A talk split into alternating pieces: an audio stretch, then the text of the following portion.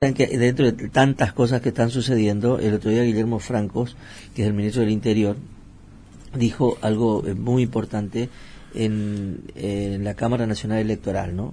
que se avanza con la idea de impulsar una fuerte reforma electoral que incluya la eliminación de las pasos e ir a un sistema de boleta única. Está en línea Armando Aquino Brito, que de esto sabe un montón.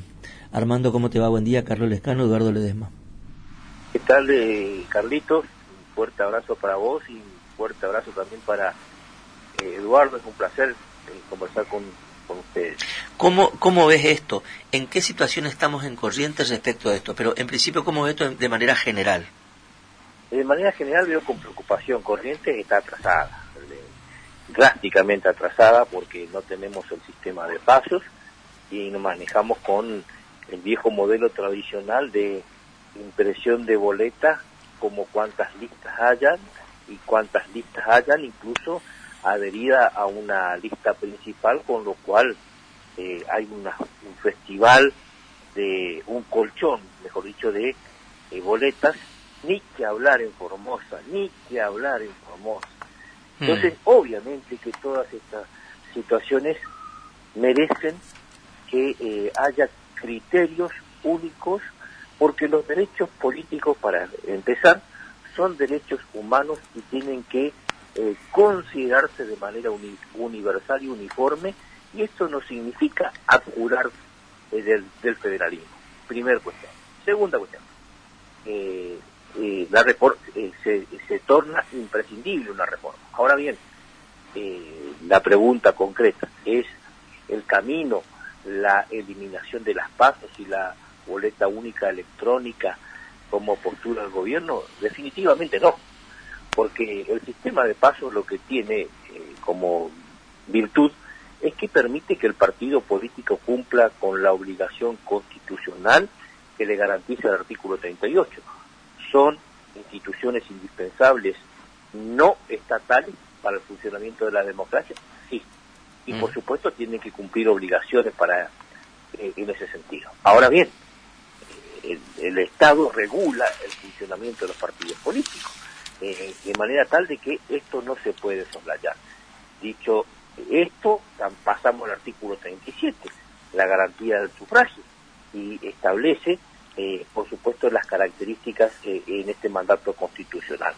Ambos artículos están regulados por la ley de transparencia democrática, todo que es la vulgarmente llamada PAS. Eh, y esto es un avance significativo para, para la ciudadanía, se ve fortalecida.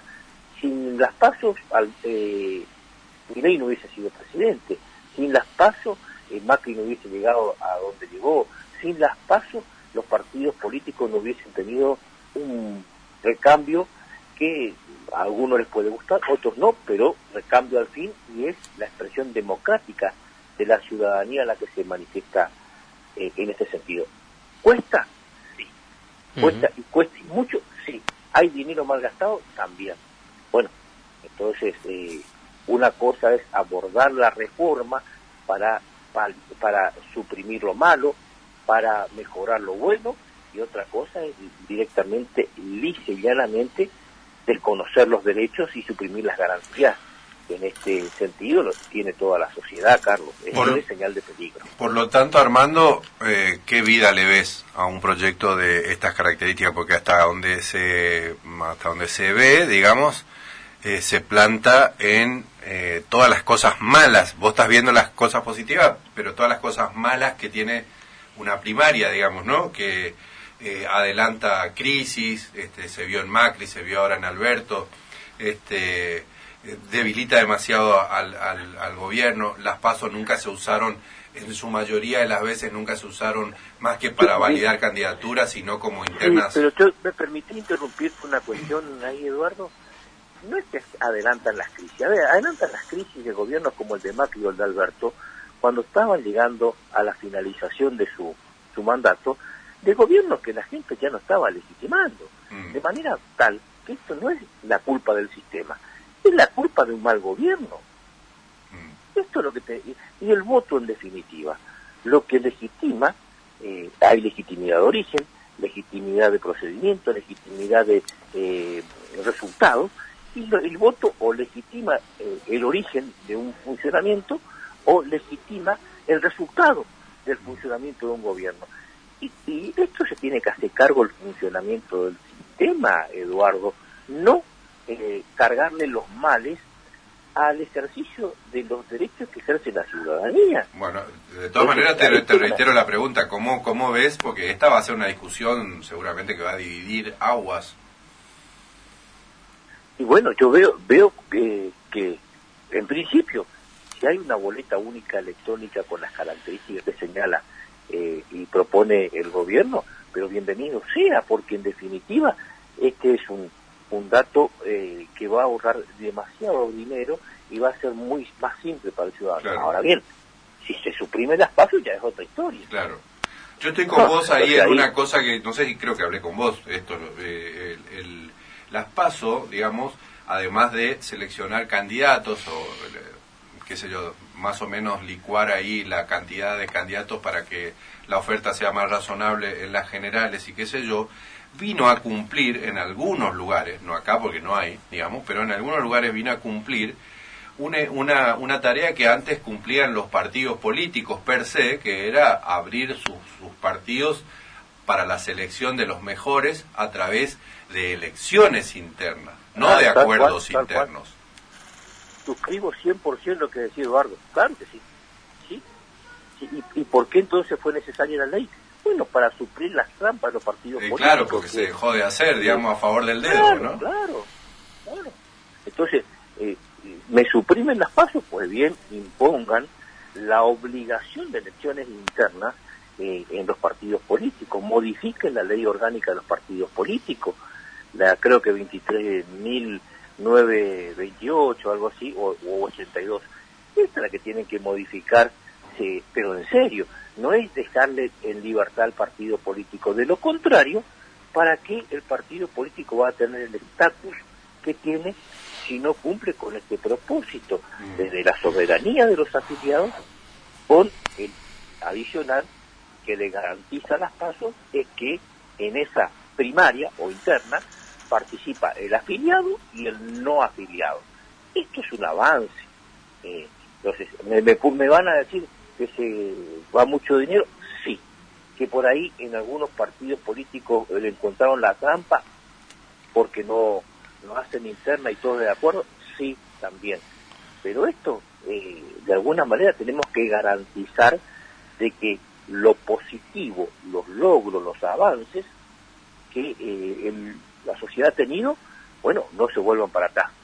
Repito, eh. hay un artículo que nos está que se está subrayando, artículo 23 de la Convención Americana, el derecho a participar en los asuntos públicos, el artículo 25 de la eh, del Pacto Internacional de los Derechos Civiles y Políticos, que es el derecho a la participación, la Declaración eh, eh, Americana de los Derechos Humanos, no la Convención, también postula lo mismo.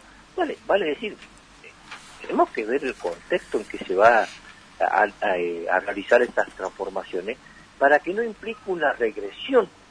Este es el, problema, eh, Carlitos y Eduardo. ¿Por eh, qué? Porque eh, el, problema es el siguiente, si se suprime todo, únicamente la, podrán, hacer, podrán hacer política los que tienen mucho dinero, y por qué no decirlo abiertamente, los que tienen una injerencia notable en los delitos de, de gran trascendencia económica, del narcotráfico, desde organizaciones eh, internacionales que manejan dinero producto desde el terrorismo hasta la trata de blancas. Y este es un peligro. es un peligro que tenemos que, que, tener presente. Sumar a eso que los Yahoo como nosotros eh, estaríamos con ganas de hacer política, pero mirándolo de afuera porque lo que te, la moneda que entra en nuestro bolsillo para comer. Armando, el, otro tema, me gustaría, esto es una propuesta nacional, eh, deberían hacer normas nacionales. ¿Qué sucede en las provincias, qué sucede en Corrientes? Es una pregunta. Y la otra es, ¿qué sucede con los pequeños partidos políticos que a veces tienen, digamos, eh, muy poca representación en realidad, ¿no es cierto? ¿Qué, sucede? Él también puso en duda la continuidad de estos partidos pequeños, digamos. dos cosas entonces. ¿Cómo es el tema, la normativa nacional, si se aplica directamente a las provincias o qué tiene que pasar? Yo, mira Carlos, yo hice hace rato, hace mucho tiempo, un artículo que hablaba de los derechos políticos y el sistema federal. Yo creo que hay que uniformar derechos, independientemente de cómo se regule. Entonces, no podemos seguir con el sistema de ley de lema, que es una trampa. Es eh, bueno, no podemos eh, omitir, eh, como en Corrientes y en otros lugares, eh, sortear el sistema de paso. Estas son cuestiones que, que tienen que quedar eh, como una agenda del futuro para que se aborden los derechos políticos y el federalismo. Dicho esto, en primer lugar. Y eh, la otra cuestión, este del tema que planteas con mucha con mucha precisión. ¿Qué va a pasar con los partidos políticos chicos? Pues nunca van a poder ser grandes. ¿Por qué? Porque esos partidos políticos chicos van a ser absorbidos por los más grandes o van a dejar de existir. En consecuencia, la posibilidad de competitividad, de ser alternativa, y de por allí, después de hacer alternativa, poder hacer alternancia, jamás se va a dar.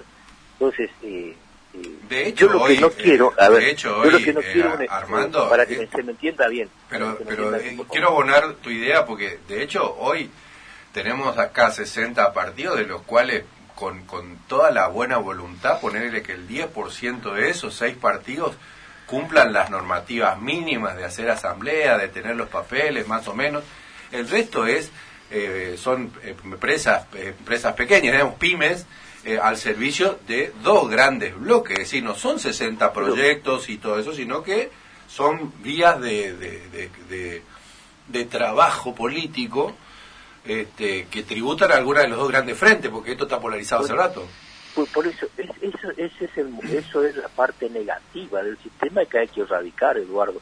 Y se erradica con, repito, la modificación de la ley orgánica de partidos políticos. Es decir, vos no podés seguir teniendo estos modelos de colectora eh, que hay en Corrientes y que hay, por ejemplo, en Tucumán. Eh, porque, en definitiva, también es una forma de engañar al electorado. Y esto genera, sí, eh, empresas hasta familiares que viven del, del sistema. Eh, y esto hay que terminar. Dicho todo esto, eh, yo lo que no quiero es que haya una desaparición del Estado. El Estado tiene que ser, estar presente. Yo lo que no quiero es que el ciudadano quede inerme, indefenso, sin derechos y que como contrapartida esos derechos eh, que se le merman, que se le quitan al ciudadano, se trasladen a los que tienen mucho dinero, la plutocracia, o que puedan caer en manos de gente que tiene mucho dinero mal habido, que es producto del delito. Estas son las cuestiones que uno tiene que poner en agenda, eh, señalar las alertas, encender las luces amarillas de prevención porque hay que tener cuidado. ¿Es necesario que se achique el Estado y sea más eficiente? Sí. ¿Es necesario que haya más libertad, competencia y que eh, se, pueda trabajar eh, mejor sin tantas regulaciones? Por supuesto. Pero también es necesario que, se, que cada vez el ciudadano sea más fuerte, tenga más derecho y pueda depender de sí mismo y no tanto de los demás. Armando, muchas gracias, muy claro como siempre. Un abrazo grande. No, a ustedes. Gracias. Un fuerte abrazo a ambos. Gracias. Armando Aquino Britos, hablando de esto, que es un tema central.